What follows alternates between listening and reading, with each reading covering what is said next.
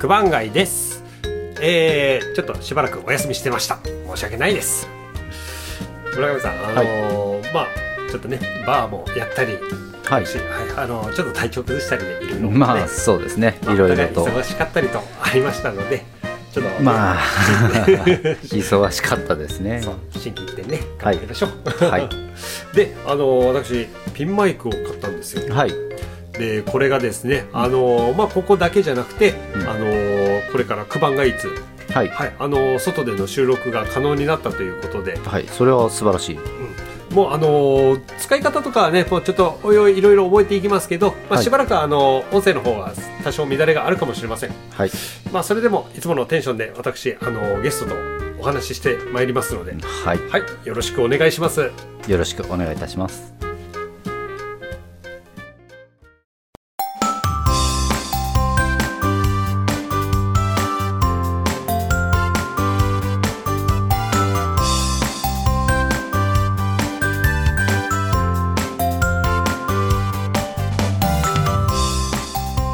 始まりました。満腹ラジオのお時間です。漫画の魅力や楽しさ情報を福岡からお伝えするために私漫画複製原稿コレクターの九番街とアルタスギャラリー代表の村上博文が毎回作品やテーマに沿って浅く広く雑談したりたまに深く潜るような談義もする番組です。時には福岡で活躍するゲストもお迎えして楽しい漫画トークもございます。まあがっつり聞いてくれても嬉しいけど何かの片手まで聞くぐらいでもいいけん最後まで付き合ってください。今週もよろしくお願いします。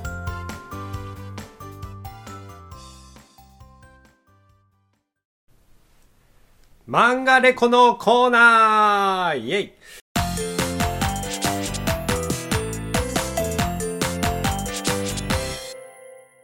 えー、こちらは新旧問わず誰かに勧めたい漫画を一作品ピックアップしてお届けするコーナーです。はいえーネタバレは極力抑えて語るつもりですが、魅力を語る際、やむを得ず、発してしまうこともございます。ご了承ください。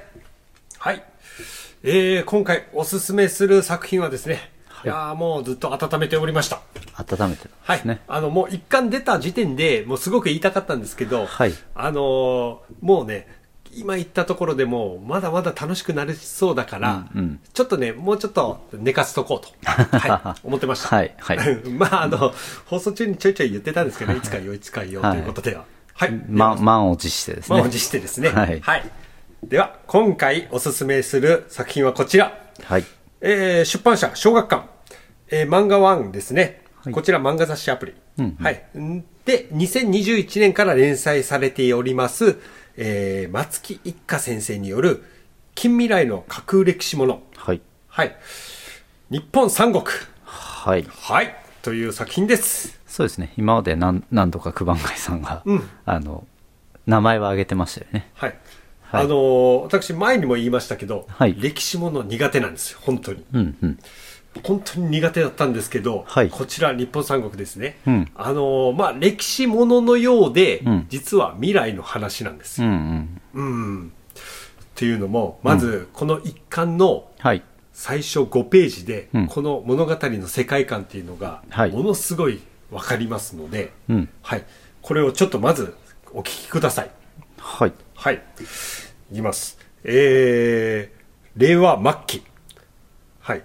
はい。衰退した日本は世界で起きた核戦争の影響で多くの難民が流入し、そこから COVID-19、いわゆるコロナですね、を超えるウイルスの猛威や東北大震災を超える大震災、悪性、重税に飢饉の影響で民衆の暴力革命が起き、国体は崩壊し、人口は10分の1以下まで減り、文明は明治時代初期のレベルまで落ちた上に、日本が大和、武王、征夷という3つの国に分かれたんです。うんえーまあ時代で言えば、いや、このお話の中では大和歴56年、愛媛郡に生まれ育った三隅青照を軸に日本再統一の物語が幕を開ける。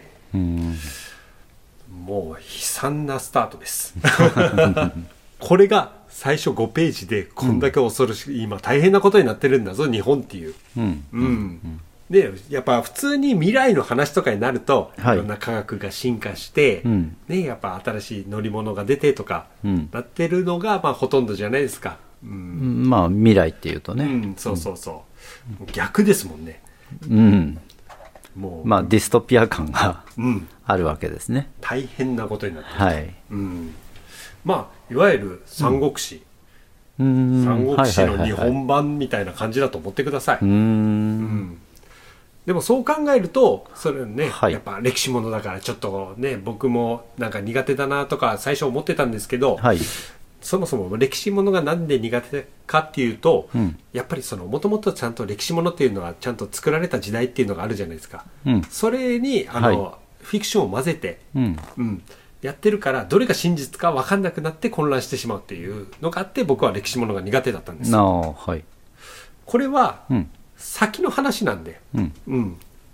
まあ、それこそお話的にはちょっとなんか歴史ものっぽい感じはしますけど、うん。まあ、オールフィクションですからね。オールフィクションなんですよ。はい。はい だからまあ、そういった意味で、うんちゃんともう一から全部作り上げてきている話だと、架空の話だと思えば、ははい。うん、非常に面白く読めました。うんうんうんうん。そのまずこのお話自体はまあ日本の中でのお話になりますので、はい。まあ、その海外情勢っていうのはあうん。んまりそんなに聞くことはないんですけど、はい。それはちょっと後々またお話ししますけどね、うん。この主人公のミスメ・アオテル、はい。うん、彼は決してあの部に長けてるわけではないんですよ、うん。うん、もう本当にまだまだ年齢的にもスタートした時には15歳ぐらいのうんんだから先ほど言った文明自体が明治時代の初期レベルまで落ちたから、はい。もう全然その15歳でも嫁を取ってるっていう、まあまうんうんそういう流れのおあ。話なんですよね。うんはいはい。でそういうなんか愛媛の田舎の方で育って、うん。そこで一死農官、うん。うん、要はそういう農民のところでその役場に勤めてる方うんみたいな感じですね。うんうんただそこで収まるはずだったんですけど、はい。うんうん、まあ嫁さんの方が血気盛んな方ですかね。はいはい。うん、まあその嫁さんが、うん要は上の役場の方役所の方ですねはい。とまあいろいろあってうん大変なことになったんですよ、うん。う。うんんでそれから彼が、うん。もうその嫁さんのうん。言葉を継いで、うん。うん、日本を統一してやろうっていう気持ちになるんですよそれが第1話の話なんですけど、1話なんですねうん。はい。でもその、先ほど言ったんですけど彼はうん部に長けてるわけではない、はい。ではどうやって日本を統一しようかっていうのは、もう彼はうん。言葉巧みに、うん。うん、大和の国の出身なんですけどまずはこの大和の国を、うん。でのし上がっていこうといううん。うん。要は血に長けてるんですようん。まあ、政治家みたいな感じですかね。そうですうん。でも僕は思いました本当この彼の、うん。あのこういった能力っていうのははい。もう今の僕らにとってもすごく必要なものです、うーん。やっぱりもうねそのね、やっぱそういう戦力がすごくあるとか、うん。うん、それだけではダメなんですよ、うん。うん、彼みたいにおしゃべりで、うん。うん、おしゃべりで相手を納得させるという術、はい。うん、それだけで日本をいかに統一していくかっていうのはもうあのー正直それだけでうん。統一できるのかって思います、まあまあ、とは言ってもね、うん今の日本もそうですけど、法治国家ですからね。うんうん。だから、あの、武、武力のみで、うん、なんかできるって、北斗の拳の世界観じゃないはずなので、今いいこと言いましたね、はい。北斗の拳はい。今僕もちょっとピンときたんですけど、うんはい北斗の拳って、うん。あのスタート覚えてます？ん？スタート？はい。1990X あ年、ーはいはい 地球は核の炎に包まれた。はい。同じようなスタートなんですよ。あーまあまあ、核戦争後のっていう、はい崩壊した後ですからね。この日本のはいはいはいはい。うんいや、でも、そうかそ。そういう意味で言うと、そういう崩壊した世界なんだけど、うんそこには一応、まあでも、北斗の剣との違いは、普通に社会構造が残ってるっていうことじゃないですかね。だからまあ、あの三国志で言えば、はい。多分諸葛亮孔明とか、うん。やっぱそういった存在になり得るんじゃないのかなって地匠としてはいはい。のし上がっていくんじゃないのかなとは思います、うん。うんただね、あのその彼のいるうん。大和という国、はい。うん。決してその主人公がいるからって言って、うん。いい国かっつったら、うん。そういうわけではないんですよ、うん。うんこの日本三国の中で、うんその大和、ね、武王、征夷とありますけど、はい大和が一番でかいんですよ。うん。うん。それこそあの西日本をうん。もう全部制圧してるのが大和だと思ってください。うんはいはいはい。で、そこから残ったところの、まあ、うん東北側とか、うんあとはまあ関東側とか、うんっうんていうので分けてあるっていう感じですね。ううんん。ただ大和があまりにもその勢力がでかいと。はい。その勢力の大きさ、なぜこんなに大きくなったのかっていうのが、うん。龍門光秀という、うん。うん、もうこういう辺境をいろんなあの大和の中でも、うんいろんな辺境を統括している将軍ですねはい。それこそ青照の中でも耳にも入ってくるぐらい、うんすごくカリスマ性の高い将軍なんですようん。要はその方に認められたら、うん自分もその一派のうん。士官になれるっていう、うん。うん将軍がいる世界観なんですね。そうですね一応、うんその大和という国の中では、うん一番偉い方は、うん。君主制だから、はい。うん、天皇的な感じですね。うーんうん今のこのお話の中では、うん富士山世という方が一番偉い、うん。うん、存在となっております。で、その下にいる平電機。うん。これがね、大和の国の中でね、位は高いです。うん位は高いんですけど、うん本当影の実力者と言われている、うん大和の中での眼的な存在。うん。悪、もううん物語の中では悪。はい。はい。でも、高い地位にいるから、うん。要は彼に逆らえない。うん。う。うんんでも正直このねうん。平の電気がいるからうん。この 娘青照ははい。日本三国統一してやろうとうん。いう気持ちになってるんですよ、うん。うん、それぐらいちょっとね大変な目に合わせれてる。それが第一話、うん。第一話。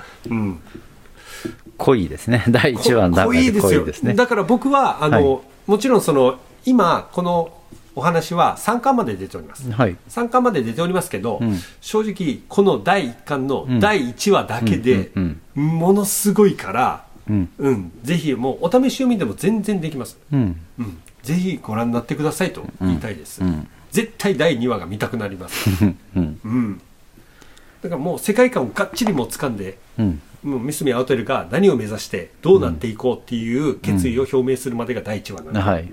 うんでこれ最後面白かったのが、はいこの第1話の最後にうんやっとタイトルが出るんですよ、ああ、はい。日本三国って見開きでドーンと、うー。うんんやっぱりね、こう、漫画の第1話ってうん。一番大切ですからね。大切です、うん、読そこで読者をつかめないと、うん。あのね、続くか続かないかっていうのがうん。ありますので、うん。いやそうですよね。そうどの漫画も1話はもちろん一番あのページ数的にもそこそこ長いし、うん。あのきちんとつかむ、うん。読者をつかむという意味でのつかみは多分に盛り込まれてでなおかつそこでねその全部の答えを言ってしまってはダメですからそうです。あの次にうん期待を持たせる、ちゃんとひ引くとねうん。興味を引くということをやらないといけないですからね。うん。そうですね、うん。もう、まああのーうんはい。そうですそうです。もう各キャラクターねこれからどんどん出てきます。はい。もうそれこそあの大和だけに収まらず、やっぱり武王と征夷とはい。やっぱり争ってるから、うんうん。そっちの国に侵略していかなくちゃいけないし、はい。うん、そこで活躍する、まあ、あの長篠の戦いとかあるんですよ、うん。あへえうん、場所は要はそういう名前なんですけど、うんうん。でもそこに、うん。あの高速道路があったりとか、うん日本の、そのまだ衰退する前の日本の文化っていう、はいそういう建築物っていうのが残ってるんですよ、はいはいはい。残ってる世界観の中での戦いなんで、うん。龍門光秀がねいっぱい活躍しますそこでも、ううん。んでまだあのこれから言いますいろんなキャラクター、うん。うん、もうどんどんどんどん魅力的なキャラクターがいっぱい出てきますので、はい。はい。もうぜひぜひそれはもう正直あの漫画を読んでいただいて、そうですね、うん、この世界観が好きになった方っていうのは、うん。大抵もういろんなキャラクターに全部あの魅力が詰まってるっていうのを絶対感じてくれるはずなんで、うん。はい、歴史ものちなみに村上さんは読んだりはあります？自分はどっちかというと本当に歴史系漫画はもともと好きなので、うん。あのいろいろまあだからといってその何ですかねえっ、とフィクションじゃないノンフィクションの歴史ものが好きかっていうと別にそうでもないので、うん。別にフィクション系であっても全然構わないですし、あの個人的にはもともと歴史は好きなのでうん。全般好きですねあの別に日本の歴史にこだわらず世界史という意味でも歴史好きですし、うんうんはい。あキングダムあるじゃないですか、はい。キングダムとかも、うん。あのそれぞれのキャラクターの個性がすごくあるじゃないですか、まあそうですよね、はい。ただ、まあ、あのキングダムみたいに、あんな化け物レベルの,つ、あのモンスター級の武将たちが出てくるかって言ったらそういうわけではないです、はいはい。一応やっぱりみんな人間なんで、うんうんうん。うんでもちゃんとその戦い方とか攻め方とかうんうんうん。はやっぱりすごくね面白いです、まあ、今からねちょっとキャラクターとしてはそれこそあのこれから出てくる常ちゃんっているんですよ、はい。これがね、うん。またね青テルといい感じのコンビを組むんですよ。で絶対ねこれもうファンが増えそうなねまたみんなねあの爪入り立ててるあのほら学生の制服あるじゃないですか、はい。もう軍服がみんなそんな感じなので、はいはいめちゃめちゃかっこいいんですよ。うーん。だから男性の僕のも面白いとは思うんですけど、うんうん。あの女性ファンが結構多いと思います、うん。おじキャラがめちゃめちゃかっこいいから。そうなんですね、うん。へえだから僕はまあこういった感じで日本三国は、はい。あのーこの第1話とにかく見てくださいと。うん。第1話だけでもう絶対第2話、そして第1巻を買ってしまって、はい。あもう2巻3巻とはい続けて、もうポンポンポンってこれはもう読んでしまいたくなるという。はい。で今ですね、うんうん。若干あの日本三国が松木一家先生が、うん。ちょっとあの執筆が止まってる状態なんですよ、ああそうなんですね。うん。いやそれぐらいあのお話が、うん。あのもう壮大すぎるから構想、うんううん。んだからそういった構想をすごく今練ってる状態ということで、うん。正直今から全然追いつけます、ああ いやその止まってるって一周お休みですとかのレベルじゃなくじゃないてですじゃないですその本当に今後のストーリー展開をしっかり構想するために、うん。ちょっと一定期間お休みくださいみたいな感じなんですね。そんな感じですね、え今なんかあの、うん。いっぱいいろんなキャラクターたちの、はい。うん、ちょっとあの見られない一面をこうたまに書いてる 書いてアップしてる状態ー、なので、えー。うん、だからあの漫画ワンをね、はい。あの見ていただければ、うんうんうん。はい、こちらの方はねぜひお勧めしたいと思います、うん。はい。いやーちょっとはい。熱量高かったな。あそうですか。いやいやなんか別にね悪くない感じでしたけど。うん。いやーもしね自分がだってこの時代にうん。生まれてたら、いうん。や大変だぞって本当に思うし。うーんそうですね。でも正直ねどんな時代に生まれてたとしても、うん。その時代に沿った生き方をするしかないわけなので、うん。あとは性格はねうんあの環境が作り上げていきますから、うーん。まあ似たようなもんじゃないですか。あの九番街君も自分もうん。仮に江戸時代明治時代に生まれてたとしても、ね。似たような感じの性格になってるんじゃないですか。立場がね違う村だけで上さんはね、はい確実に地匠の道を選ぶでね。いやいやねやっぱりそういうねその戦国じゃないですけど、うん。あのそういう時っていうのはそういう立場につける人ってそれなりの家柄じゃないとつけなかったりすると思うので、うんうんなかなかね、あの農民の家とかに生まれたらあの普通に徴兵されてパッと死んでんじゃないですか。いやでもこの青テルもはい。もともとは全然あのそういった位の高い人間ではなかったので、うん。まあ、あの成り上がりストーリーなんですよ、ああはいはい、はい。うん、まあでもねそういう意味で言うと選選挙権とかもあり選挙も普通にありそうですしうん、あるんですかね？選挙権っていうのは多分ね、もううん。もうこの時代には全然なくなっちゃってますね、ああそうなんですね、うん。むしろあのほらアメリカみたいに、うん。この国民が選ぶその大統領としての、あの選び方、うん。君主制かそういった民主制かみたいな感じでいくと、うん。この日本三国の中でその3つある国の中ではい唯一えっ、とですねこの征夷、はい。うん、征夷っていう国だけがそういった感じでその大統領っていう名目になってるんですようーん。ね、一番偉い人が。はいはいはいはい、他2つ大和と武王に関しては、うんうんうんうんもうもう決められたやつがうーん。偉い人になっているっていう流れです、そうなんですね、うん。じゃあ世襲制なんですね。そうです。うーん。でこれでねちょっと言いたかったことがありまして、はい。あのこの時代になるまでのはい。年表っていうのがまたやばいんですよ、うーうん。んまああの今西暦20 2023年じゃないですか、はい。うん。これがね、うん。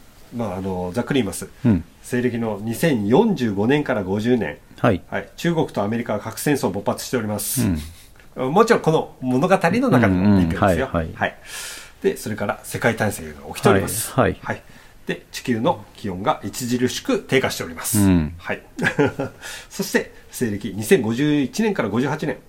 海外からの移民で感染拡大しております、うん。そして、えー首都直下型地震南海トラフ地震も発生しております、はい。で、えー憲法改正により富と権力が一極集中しております、はい、さらに暴力も大革命が発生しております、うん。はい。大変でしょう、まあまあまあまあどうなるかわかんないですけどねこれから先、うん。うん。でもね今のままでうん。じゃあ核戦争が起きないですかって言ったらねロシア・ウクライナの戦争本当わかんないですからね。そうありえなくもないっていうのが、今の現状ではありますので。そうですね、うん。だからそういった意味ではこの漫画ってあくまでフィクションなんですけど、うん。フィクションとちょっと思わせないようなね、うんこのうんうん。昨今の事情をはいはいはい。感じると。そうですね、うんこうなるんじゃないのかなってちょっと考えたりもしますもんうね。ん。でもね漫画ってそういうふうなうん。そのねやっぱり想像で、うん。あのありまあ、普通だったらありえないだろうって思うようなことも、あの漫画という世界であの経験させてくれるうんうん。疑似体験させてくれるみたいなものが自分は漫画だと思っているので、うん。まあ、まさにそういうこうなったらやばいんじゃないかみたいな世界観も、うん。うん。あのそこで想像してみてですね。漫画を通して想像してみて、でそれでいやこれはまずいだろうって思ったらやっぱりそうならないように自分が、ね、今の社会の中でどう行動できるか、うん。まあ、単純的に選挙行けばいいと思いますけど。だからこれででただ面白かったねすごかったねじゃなくて、うん。何かを考えさせてくれる、そうですね。うんうんそういう漫画っていうのが、うん。いや本当ここ最近非常に多いのは多いんですよ、はい、うん、どっかしらやっぱりそのコロナ例えばコロナとかうん。だったらあのマスクをしている漫画、はい。うんうんうん増えましたよね。そうですね、うんうん、当たり前になりましたからね。そうそうそう。うん。だからそういったものとかも含めて、うんあじゃあこういう時は自分はどうしていかなくちゃいけないのかなとかこういろいろ考えたりするようにはなりましたね。そうですね、いや、うん本当にね、最近、自分があの漫画箱なり、漫画レコ内で取り上げさせていただく漫画もそうですけど、うん。やっぱり時代とともに、その時代を反映させた漫画というものが、あのストーリーとか、まあ、内容を含めて、うん。やっぱりあ今の時代だからこういう漫画が出るのかなっていうのはありますので、でも面白いですよね。いや本当そうです、うん。だからちょまあね。っとね現実の部分に寄せてきてるところはありますので夢を見せてるだけじゃなくてですね、うん、まあでもね本当に漫画ってそういうまあね現代を切り取ったものでもあったりするわけなので、まあ、という現代の感覚を切り取ってるものだったりするわけなのでやっぱり時代が変わればあその感覚が変わっていけば漫画というもので好まれる傾向も変わっていくわけなので、うんですね。まあまあいいですね。面白いと思います、まあ、で漫画にはその感覚そのものも含めて変える力もあると思ってますので、うん。漫画というものが普及することによって新しい価値観とか、新しい考えっていうものが多くの人にあの浸透するといいなと思いますね。村上さんもうこういう時代が、ねはい。なくもないっていうことじゃないですか、うん、そうですね。う、ん。まあどうなるか分かんないですからね。どうなるか本当に、に分かんないです、まあ、特にねい今のうん。このコロナが流行ってうん。経済が低迷してきて、うん。でなおかつ日本の国力も今弱くなっていってるというこの今の状況下だからこそうんそういう国としてのうん。体制がちゃんと維持できるのかみたいな、うん、自分たちがしっかりい生きていく、まあ、うん。国という社会構造がきちんと成り立ってうん。生きていけるのかどうかっていうねあや危うい、まあ、今武力の問題というかうん。いろいろありますからね、そうですね。はい、いや本当ねあのー僕は先ほど言った通り1話ではい。もう十分これはつかめる漫画です、うん。つかまされる漫画です、ううんんうん。もうこれから本当に壮大な物語が始まることは間違いないんですよ、うん。うん。でねあのーもう今後もその行われる国取り合戦、はい。うん、に本当に目が離せないのではい。はい、あの参加まで皆さん楽しみに待っといてください。はい。うん。はい。ではおさらいです。はい。えー今回紹介した作品、松木一家先生の日本三国。はいはい現在3巻まで刊行中でございます。はいえー、漫画ワンっていうアプリあるじゃないですか。はいありますねあの、こちらの方でもう、あの、試し読みとか、うんうんはい、あの、続けて読めますので、はいあの、興味を持たれた方は、コミックスを購入していただけると嬉しいです。はいはい。以上、漫画レコのコーナーでした。ありがとうございました。ありがとうございましたクバンガイーツのコーナー。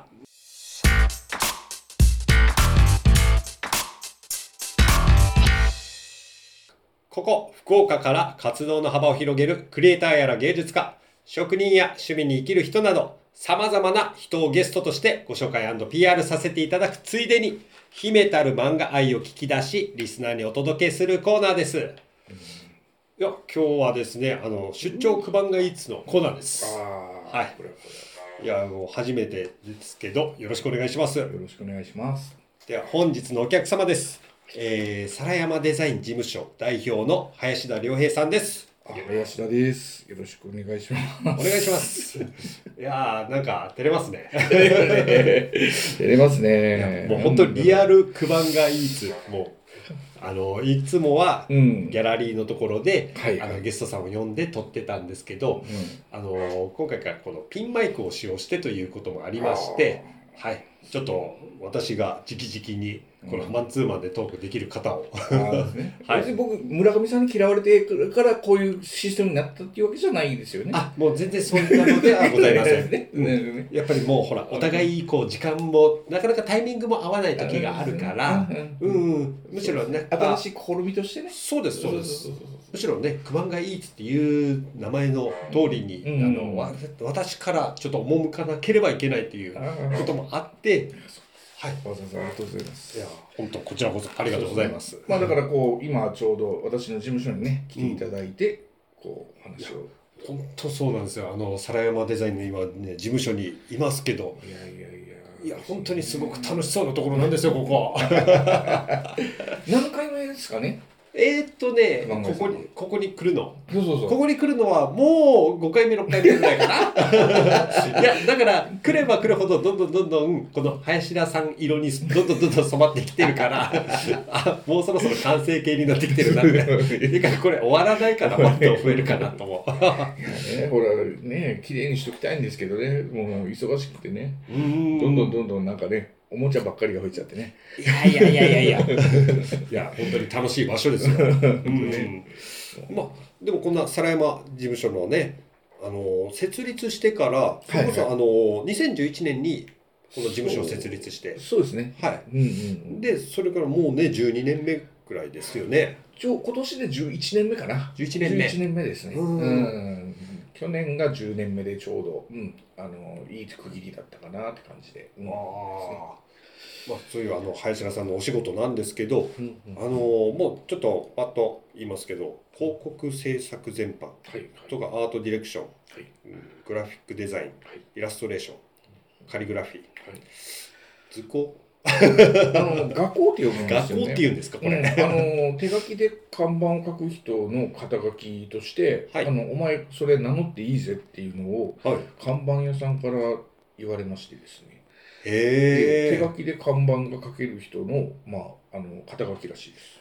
いや林田さんねあのこう見えても字がねめちゃくちゃ書道がうまいんですよ。いやいやいやいや。こう見えてもって失礼ですねいやいやいやい本やいや。当いやもうんう私がねこう見えてもめちゃくちゃ字下手いんで。もう羨ましいですもんいやいやとんでもないですとんでもないですどういったお仕事とかされてます？そのもし言える範囲であれば。そうですね。基本的にはもう広告代理店さんがこう何社かこう後ろでお手伝いいつもさせていただいてるっていうかですね。はい。いらっしゃって、はい。そのその方たちからこういろんなところの仕事をですね林くんこれやって」っつって頼まれて、うん。それを私は「はいはい」というふうな。まあまあ言うたらまあ裏方仕事的にね。あ裏方あ仕事の割に結構でかいっていう。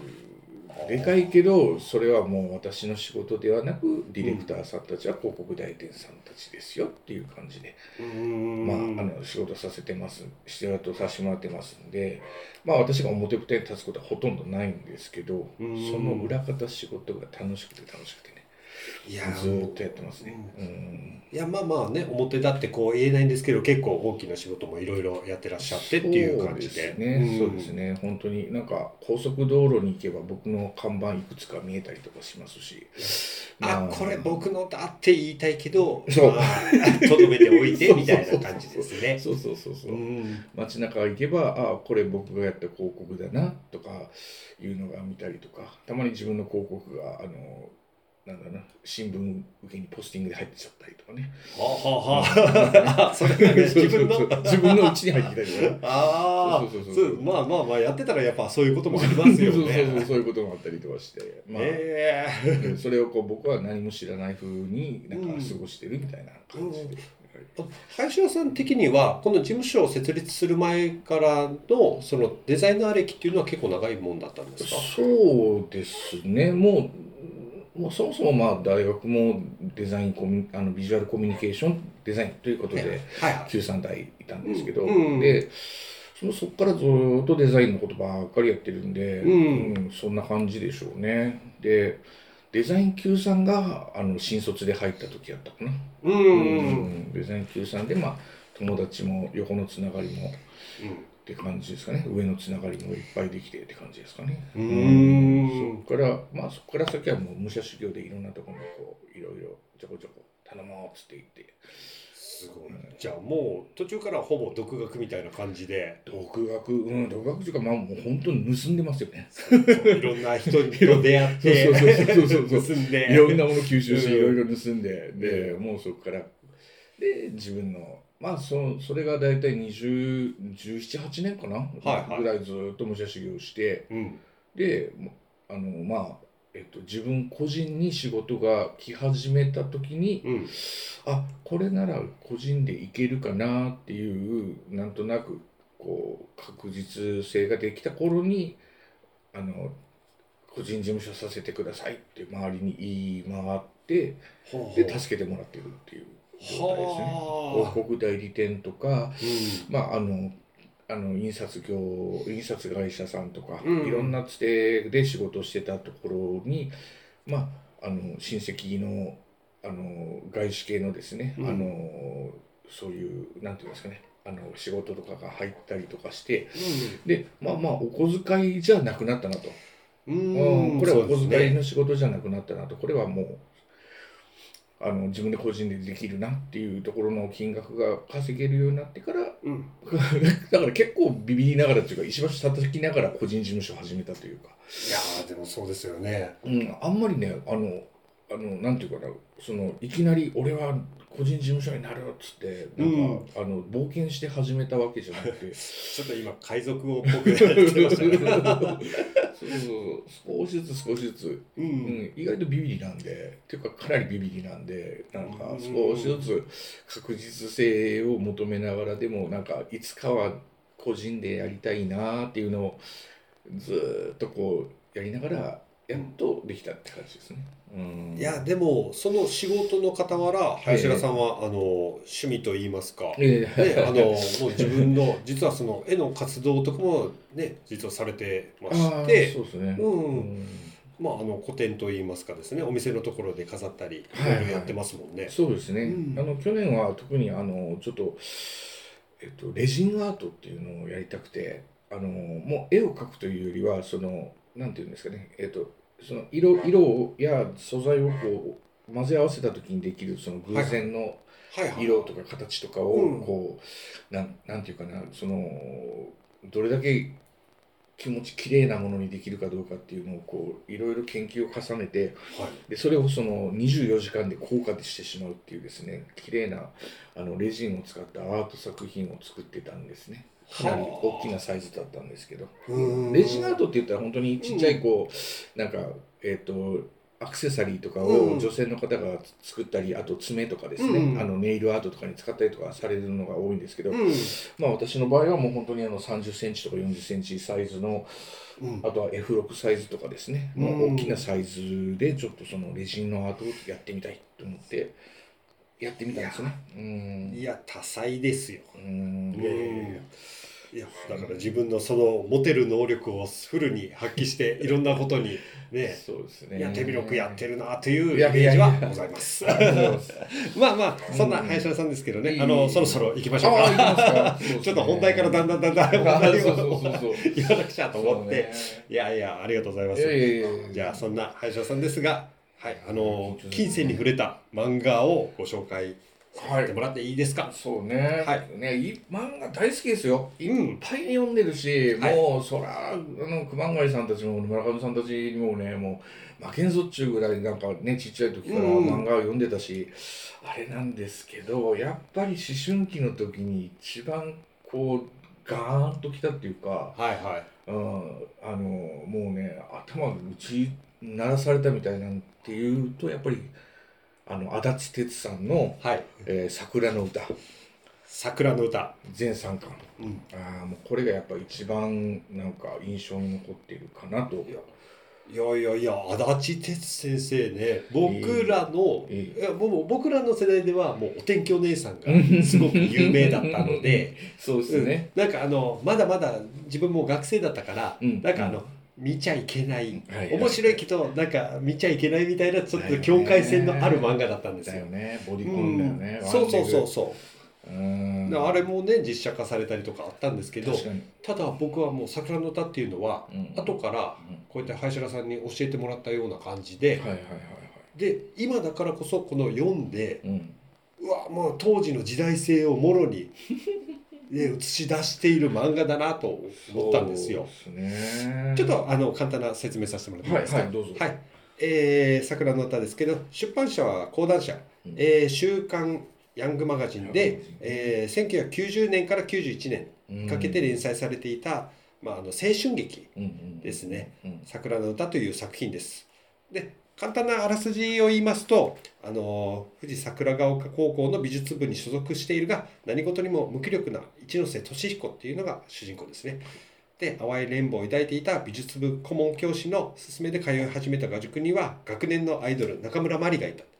まあ、これがヒロイン的な、まあ、うん立ち位置になるのかな。う うんまあそういうマリを主演に映画を撮影し文化祭で上映しようと奮闘する俊彦希望に満ちた青春劇はしかし汚れた欲望によって蹂躙されほにゃららという。もほにゃららね。うこれですね。あのーいろいろこの読んだ時にあとまあウィキペディアとかでもちょっとね調べたりしたんですけど、うん。初めてです。あのー全3巻なんです、うん。全3巻なんですけどこちら3巻は青年コミック大賞になってるんですよ、うん。うん、なるよね。それぐらい、い前半のちょっと青春劇、ううん。んもうそれこそあの思春期を迎えたこの年彦って男の子のうん。ちょっとねそのコンプレックスとかまあいろいろそのうん。自分の優柔不断な性格とかそういったもののまあ恋愛ものかなと思ってたんですけど、もう後半がですねあまりにもちょっとリアルで、うん。うん。そうだね。なんかあのちょっとそのエロス的なところうんはまだ前半は可愛いもんです。うん。後半は辛い。辛いけど全般通してリアルなんですよ。だからこれはもう名作の一つと言ってもいいんじゃなかろうかと思いました。うう。わうん。熊谷さんの視点で名作と言わせるとはあー嬉しいな。うん。ただただこのコミックスですね。いい。全3巻そのヤングえーヤングマガジンで出てたんですけど、うん。もう絶版になってて。あそっか。そうなんですよ。今はあのー2001年にうん。講談社の方から漫画文庫版で上下巻だうんうんうんうんで2006年に講談社のボックス版で上下全2巻っていう感じで出てますね、ああん。なるほどね。だからまあ上巻上巻の方が、うん。まあ淡い感じの優しいバージョンで、うん。下巻の方が大変だぞっていうような、うん。うん。え林田さんこれ見てたのはタイムリーないやもう多分高校生の頃だったと思いますね。はい高校生というよりはもう本当にあの高校3年生のうん。それこそ今から芸術学部に入試を受けに行こうかなっていう頃に読んでたからまさに今画学生がブルーピリオドを読むような感覚で 桜の歌を読んでた。まあ確かにとしくもその絵が好きでうん。絵を目指してたっていう,、まあ最初はそういう側面でしたもんね。でね、美人女子教師女性教師がっていうくだりがさっきあったけど、うん、実際僕も中学生の頃のあの美術教師がめちゃくちゃ美人で。うわ。めちゃくちゃ美人で そうなんもうですね。ものすごくあのなんかあのドキドキしながらその先生の絵を絵と先生を見てながら見ながらはいはい。あの絵を描いてた時があって、もうね本当にシンパシーでしかないっていうか、ああ、うん、ちょちょっとなんかあの、うん。妄想しちゃいますよね。そう。はい。一緒だから。境遇的に一緒だから。そういや俺はあの一応中学生の頃だったから高うん。校の頃に、うん。あのがっつりしなんかシンクロしたつもりはないんだけどそれでもああ俺もね女性教師がもし美術学の先生やったら俺もいや一生懸命描くわなってうん。思いながら、やっぱりこう頭の中でいろいろねそ自分と見比べながらこの漫画を読んでた思い出はありますね。そう。ん。まああのストーリーの中でも、うん。この俊彦とその女性教師のね、あのちょっとだんだんだんだんその密になっていくっていう流れにはなっていくので、ああそうね。うん、うんそれは妄想しちゃいますよね。妄想するね。っていうか中学生の時に何を読んでるんですか？いや中中中学生の時に読んでたのは、うんあのキラキラの方であのあ足立哲さんの、はいも前の作品のねキラキラの方で。そうなんですよ。であのキラキラっていうのが、うん。それこそあの桜の歌の前に書かれてた、そうそうそうそうそうそう。う。ん、ちょうど始まる前に90年まで書かれてた漫画で、うん。こちらの方はもう全然少年誌なんですよね。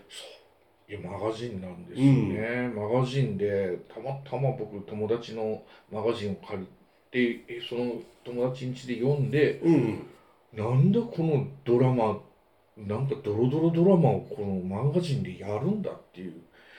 ええぐいなって。ちいかま、うん。ちいかま食べながら、ん。あの盗んできた女の子の下着を眺めながら牛乳飲んでうまいっていう青春シーンがあるんだけど これを青年誌でやるんだと思ってもうショック受けてそれからがもう足立さんうん先生のもう虜ですね僕はね。あえぐいえぐいあでもそう「週刊少年マガジン」ってやっぱりあのジャンプうんうん。とサンデーとも違って、うん。あのマガジンってどっかやっぱりちょっと一歩前へ進んだ漫画雑誌だなとは思ってました。でもぱそうなんだね、でも今の「週刊少年マガジン」もやっぱりどっかで一歩前行ってるんですよね。対象がやっぱ大学生が読んでるんじゃないのかなっていうような内容の話とかもありますので、え。ーうん、あじゃあ昔からそういう路線があったんだね。やっぱりそのラブコメのうんそのくくりの中としたら、うんマガジンの方がちょっと過激かなっていう。あでもその一線を越えちゃダメっていうところあるじゃないですか。例えば性暴力とか、あはいはいはい、うん。そうなるともう少年誌では絶対アウトだから、ううん。んだからそこまではいかない。そのギリギリのライン。うーんもうねボーイズビーぐらいしか頭になかったけどね。もうもうあれはがっつり少年誌です。ボーイズビー懐かしいな。ああいうふんわりしたそのうん。なんか妄想だけでね、終わるような漫画であれば、うん、まだ僕はそのやっぱ印象には残らなかったのかもしれないけど、うん。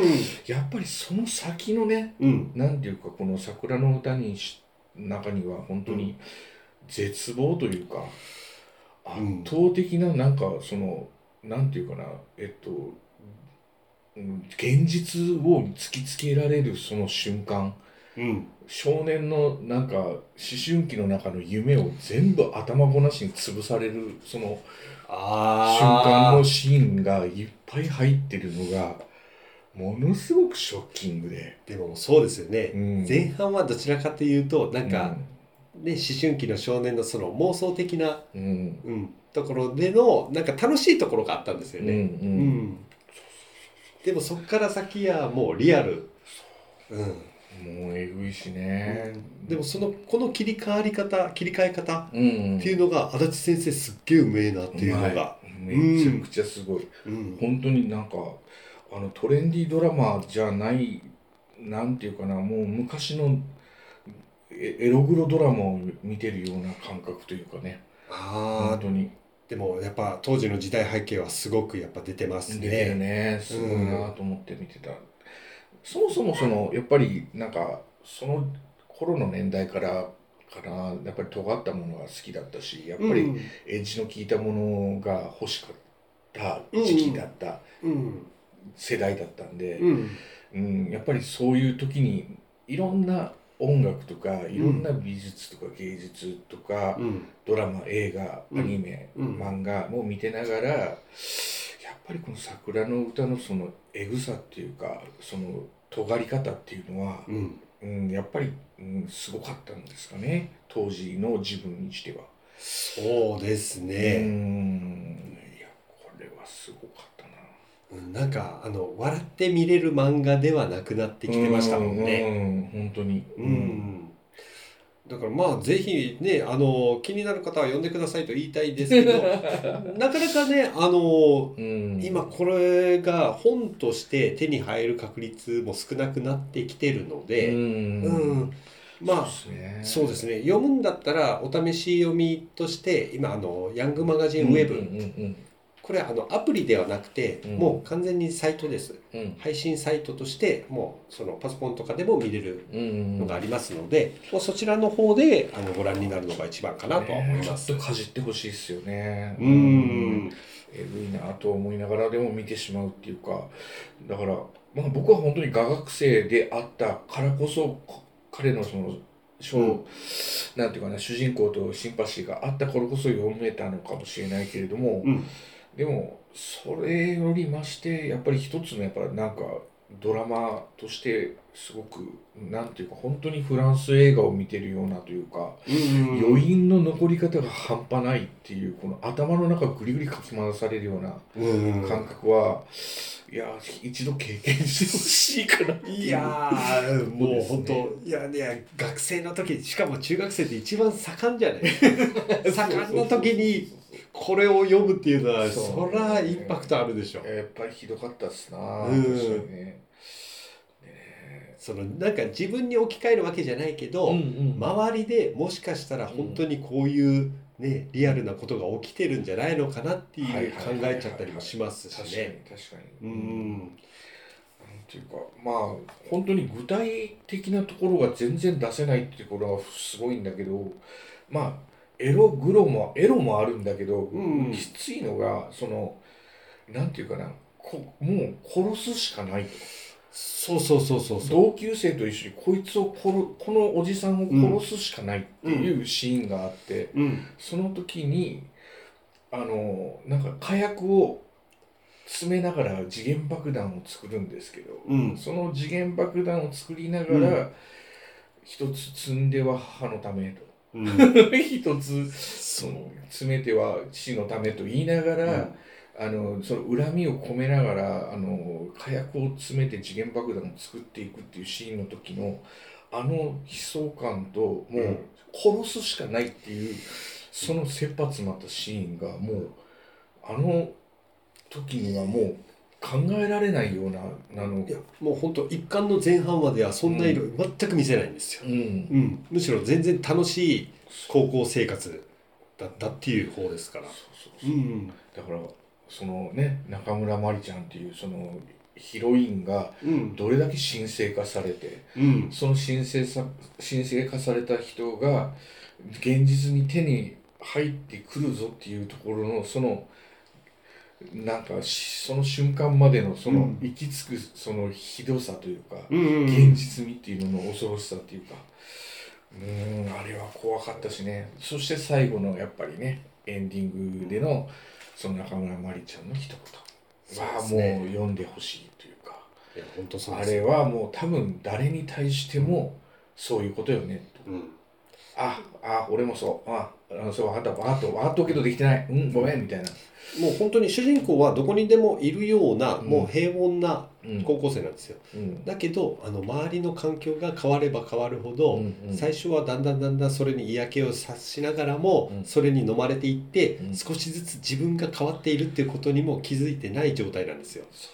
でそれにハッと冷静になってみた時のその自分の立場にうんを客観視した時にうんもういろんなものからこう逃げたくなったりとか、うん。壊したくなったりっていうもう破壊的衝動が後半になってどんどん出てくるんですよね。ねえそうそういうことです。うん。うんすごいことだよな。だからそれがただの恋愛漫画で終わらせてくれなかったんですよね。うん。もう殺人とかねえやっぱそういった方向に走ってくるぐらいもう本当に環境がひどかった。うん、うん。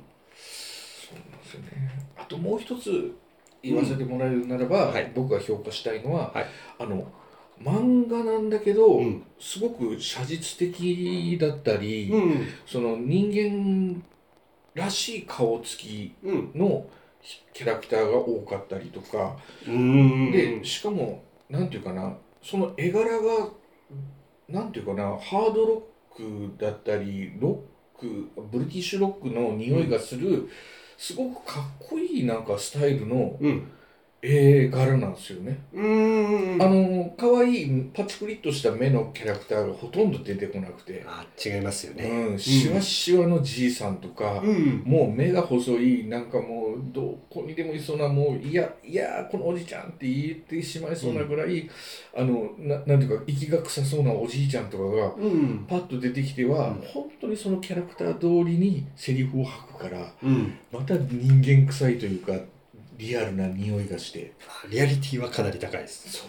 そこがまたねそう。絵がうまいとかそういったことではなくて、そのうん空気感を作るの。うん。うん。うん。だから漫画からその生活音が聞こえるってあるじゃないですか、はいはいはいはい。それこそもうなんかね息の臭そうなおじさんが出てきたら本当になんかもう漫画からも臭そうな匂いが聞こえてくるとかうん。もう本当にそういう漫画なんですよね足立先生は結構そういったのうまいですから、ないね、うん。だからこそうん。その申請されるあの、うん。なんかヒロインのあのキャラが立つっていうかね、うんうん。でやっぱりいい男はいい男なりにうん。かっこよくで女性は女性で美しく、うん。あの立たせるところがはっきり出てくるんでうん。そこがまたなんか見どころではありますよね。うんだからもう先ほども言った通り、主人公のとし子は決してかっこいいわけではないんですよ、うんもう本当にどこにでもいる高校生のような感じだから、うんだからこそそのこれを読んだ方っていうのが自分に当てはまりやすいっていうのもあるんですよね。うんですうね。ん、何者にもなれないその自分っていうのが高校生って基本そういったものなんですよね。うんうんうんうんそんな最初ね高校生の時点でやっぱいろんな才に恵まれた子ってなかなかいないから。そうそうそうそう。うんそうなんですよ。うんうん。そういやーすごいぜひぜひ。いやむしろすごいもうこうやって紹介していただいてありがとうございます。いやいやいやいやもう本当ねいろいろ、うんいろいろこう、うん、あの漫画これ好きこれ好きって言いながらこうんの話したいところであるけど、うん一冊っていうか一つタイトルって言われるとやっぱりこれかな。うんうん。いややっぱりねうん林田さんの中でこうやって今でも残っている残りますな。何十年経った今でも残っているって本当にすごいですよ。すね。うん多分一生残るやろうね。うんうん。まあこれを超えるとかそういったものではないですもんね、うんやっぱ当時のその自分とぴったりハマったっていうのもありますからね。いやもう今はねあのもう放課後堤防日誌とかね。いや、ねそうなんですよ。あの僕は結構林田さんに漫画いろいろ教えてもらってるっていうのもあったので、そう ですよ、うん。うん、もう漫画アニメもうそういった、ね、カルチャー的なものは いろいろ教えてもらいました。いやいやいやいやいや。うんもうあのだからゆるキャンとかねその,、そのぐらいを見る見て楽しめるようなもう今まではもうそんなねこんな尖ったもん見て 脳みそぐるぐるさせたいっていうんじゃなくて今はもう、あの柔らかい可愛い女の子がキャッキャするのを見て、うん。なんか親父心で「うんうんよかったね」って言いながらこうそっと本を閉じて寝れるような、お薬。ね、そうそうそう。寝る前の処方箋みたいな感じのね漫画しかもうほとんど読んでないけどね。いやいいですいいです いやいや。そうもう今でもずっと毎日桜の歌読んでるんだ。じゃなくてそう。ちょっとおかしいおかしいそうですそんなそんな土地食ったりじゃないと思う。もうほんとね、うん。優しい漫画ばっかり見てるからもうたまに見るともう本当にうわっていうね。もう本当にだからそうそうそう。強い。漫画好きな人に紹介したいなってそうね。今の漫画しか読んでない子には、うん。昔の漫画ってどうしてもやっぱ時代性感じるからどうしてもそのシンパシー感じないところはあるんですよ。うん。でも何かこの一冊一冊っていうか一作品からうん。やっぱり自分がその得るものとかうん。辛かったなっていう当時の時代を、うん、感じてくれればっていった意味では全然今ね林田さんだからこそ進めていいああそうですね。漫画じゃないかなと思ってます。そうですね。うん。本当90年代ですもんね。うん。そうですよ。そうです。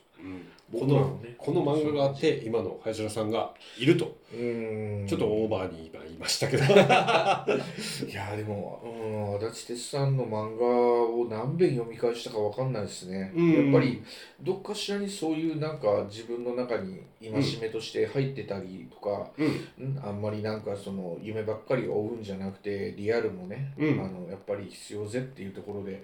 だから俺今不動産の仕事が多いのかな。ちょっと不動産の人にこの漫画を勧めなくちゃいけないな。ね 絵を描きながら不動産の話ができるっていう、うん。まさに桜の歌の何かしらがこうエッセンスが入ってんのかもしれない途中でちょっとうそういうそのあたりの土地の勉強しとけみたいな話ありますそうそうそう。あいつ全然勉強してねえじゃねえか。でもそういうもんですよ。そうそうそう。ヤクザから怒られるみたいなね。うん。うん。いやいやありがとうございます。いえいえいえじゃあもうあのこちらですね。はい改めて紹介します。はい。あの出版社講談社ヤングマガジンで連載されていた「桜の歌」という作品ですね。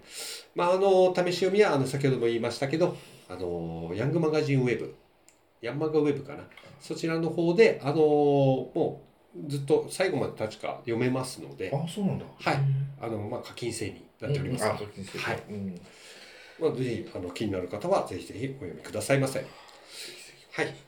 じゃあ最後にあの林田さんあのお仕事的な部分と、あーそうはいちょっと PR がありましたらよろしくお願いします。あありがとうございます。えっ、と、私、そう個人事務所でデザインやってるんですけれども、はいそれに、えー、と並行してですね、はいえっ、と、皿山絵画塾っていうですね、あのデッサン教室を始めております。はい。で、あの、もう老若男女、もうおじいちゃん、おばあちゃんでも、もう今ね、あの、元気な、あの、なんていうか、サラリーマンでも何でも構わない、あの、デッサンが描きたいっていう場所をね、提供しておりますんでね、はい。ぜひあのホームページで皿山絵画塾を検索した後で一回ねあの遊びに来ていただけたらあのついでにね桜の歌も読めますんで。現場でね。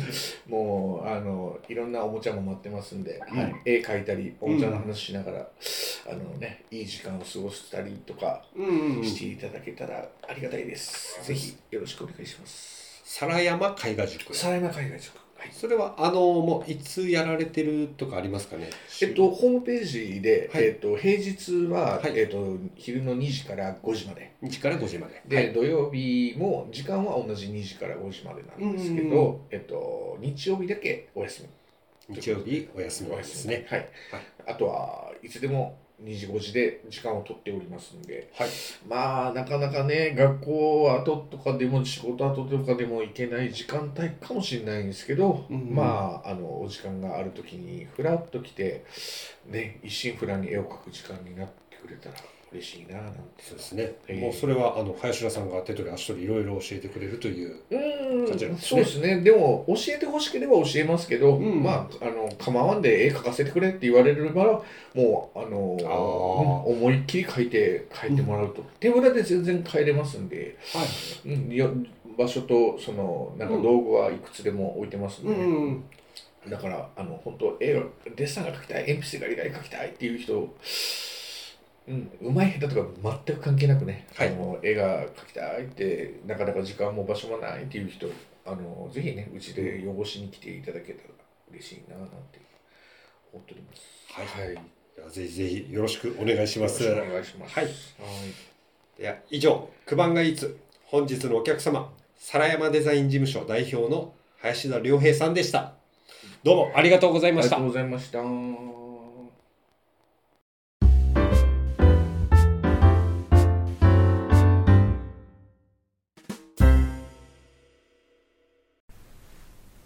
エンディングのお時間です。はい。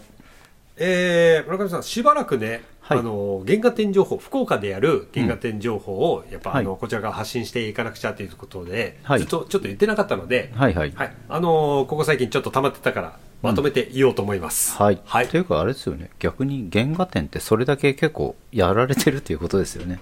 やっぱね、増えてますね。うん。うん、あのー漫画の需要がコはい。ロナ禍によってすごく増えたから、その分、あの作家さんができる、うん。あの一つの原画展っていうその形がやっぱ急に増えてきたんだと思います、うん。あと福岡ではい。そういったことができる会場も増えてきたっていうのも一つだと思います、うん、まあアジア美術館さんとかね、ううんあのうちのアルタスギャラリーの近所ですけどよく原画展やってますからね。そうですそうです、はい。だからあの博物館でもやってるじゃないですか。ああやってますね。それこそ鬼滅,、うん鬼滅やってましたね。はいはい。やってましたので、はい、うん、いやすごくいいことだと思います。うん。いろんなところでね、はい。あの漫画の原画などが見れるというのはいいことですね、うんじゃあ、まあ、あの、急ぎ早になりますけど、はいあの、日時が早いやつから、はいはい、どんどん紹介していきたいと思います。はい。はい。では、まず最初に、えー、修造作品展、陸奥英子、あはい春の香りに誘われて、うんこちら、北九州市漫画ミュージアム6階常設展で展示しております。はいうんうんはい。で、こちらが、えー、2月の16日、もうすでに始まっております。はいで、5月の21日までやっております。はいはい。えー続きまして、はいえー、掛け狂い展。はいはい。えーこちらは、えー2023年の3月3日から3月19日まで、はい博多丸い7階イベントスペース。おお丸いですねそうです。はいで、続きまして、はいえー、書く人、谷口二郎展。おおはいはい。えーこちらは3月の18日からはい5月の14日まで、うんえー北九州市漫画ミュージアム企画展示室ですね。はいで、続きまして、はいこれね、ちょっと僕も楽しみなんですけど、うんオールタイムベスト矢沢愛展。おおはいはい。こちらの方が、えー4月20日から5月7日まで。はいはい。えー、大丸福岡天神店の本館8階斎場で、えー、大丸で大丸でやるんですえよ。ーうん。たまにありますもんね、でもそういったデパート関係でも。そうですね、阪急さんがよくやってるイメージはありますけど、逆に他のね、百貨店さんでやるのってあんまりイメージはなかったですね。うんうん。パルコとかはね、なんかやってるイメージありましたけど、そうですね、うんなんかその原画展ならぬそういうアニメのポップアップ展とかも含めていろいろやってますもんね。そうですね、あと天神はあの西鉄ホールとかね、うん。やってるイメージはありましたね。そして、はい続きましていきますよ。はいこれも一番僕が楽しみにしてる。はい大ベルセルク展。はい三浦健太郎画業32年の奇跡、福岡エディション。うん、こちらは、えー4月の29日からはい5月の14日まで。はい、えー場所は西鉄ホール。西鉄ホールなんですね。はい、えーソラリアステージ6階ですね。はいはい。えーもうこちらの方はですね、もう去年からずっとやってましたから、もう巡回でいつ来るかいつ来るかって待ってましたので。はい、はい。いやーもう、もうそれこそね、あの、三浦健太郎先生はね、はい、もう今もやっぱアシスタントさんが書かれてますので、うんはい、うん、もうこれからも楽しみにしております。そうですね。うん。そして、えーとですね、続きまして、はい、はい、えー、最有機25周年エキシビジョン。うん、西遊記ってあの、峰峰倉和也さんの西遊記？そうですあ、そうなんですね。はいへーはい。まあ、あの、ちょこちょこいろんなところで、あの、最有機の展示会やってるんですけど、はいまあ、福岡の方に来るのっていうのはまた珍しいので、はいはいこちらは8月の11日から9月の3日。まあ、はいまだまだ後ですけどね、うんうんうんはい。もう分かってるところの情報だったので、はい今こちらで言います。うん場所は博多丸い7階。おー丸いですね。はい。イベントスペースでうんやります。そして、大きいの来ますよ。はいこちら最後になります。はい。富樫義弘展。は。はいい。パズル。はい。こちらは、そうですか。そうです。はい。はい、こちらは、えーもうちょっと先でもう半年以降先です。はいえー11月の18日から、はいえー1月の14日まで、はい。場所は福岡市博物館。おお博物館ですか。はい、あの、鬼滅展をやってたところと同じところです。はい。はい。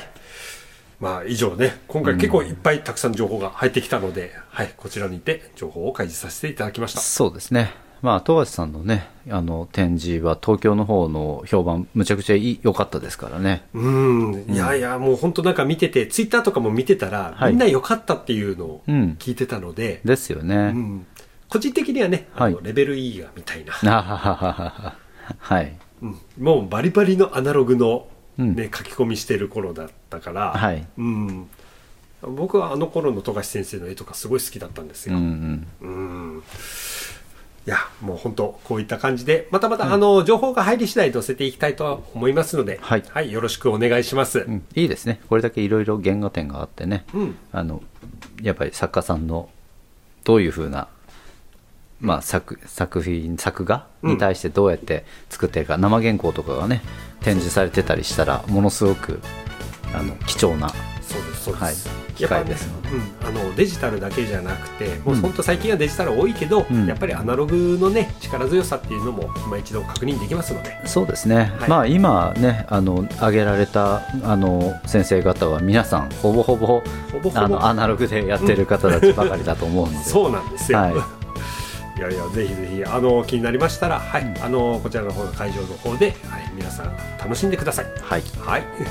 であのもう来週はい。すいませんあの私2週間お休みしてたので、うん。もう気がつけばもう来週ニューワンのコーナーです。毎月恒例の。毎月恒例、ははい。い、月や初めに、そうですね。はい、ですね、はい、来週はあのお互い3作品それぞれ、はい、ちゃんと探してまいりますので、はい。はい、よろしくお願いします。はい。それではまた来週。お願いします。満腹ラジオの情報は満腹のツイッター内で発信しております。現在トークテーマを募集しております。ツイッターアカウント G メールとともに漫画福岡 MANGAFUKUOKA となります。メールの際はツイッターの DM または漫画福岡トマーク Gmail.com にご意見ご感想ネタ提供などをお待ちしております。それでは満腹ラジオ次回もよろしくお願いします。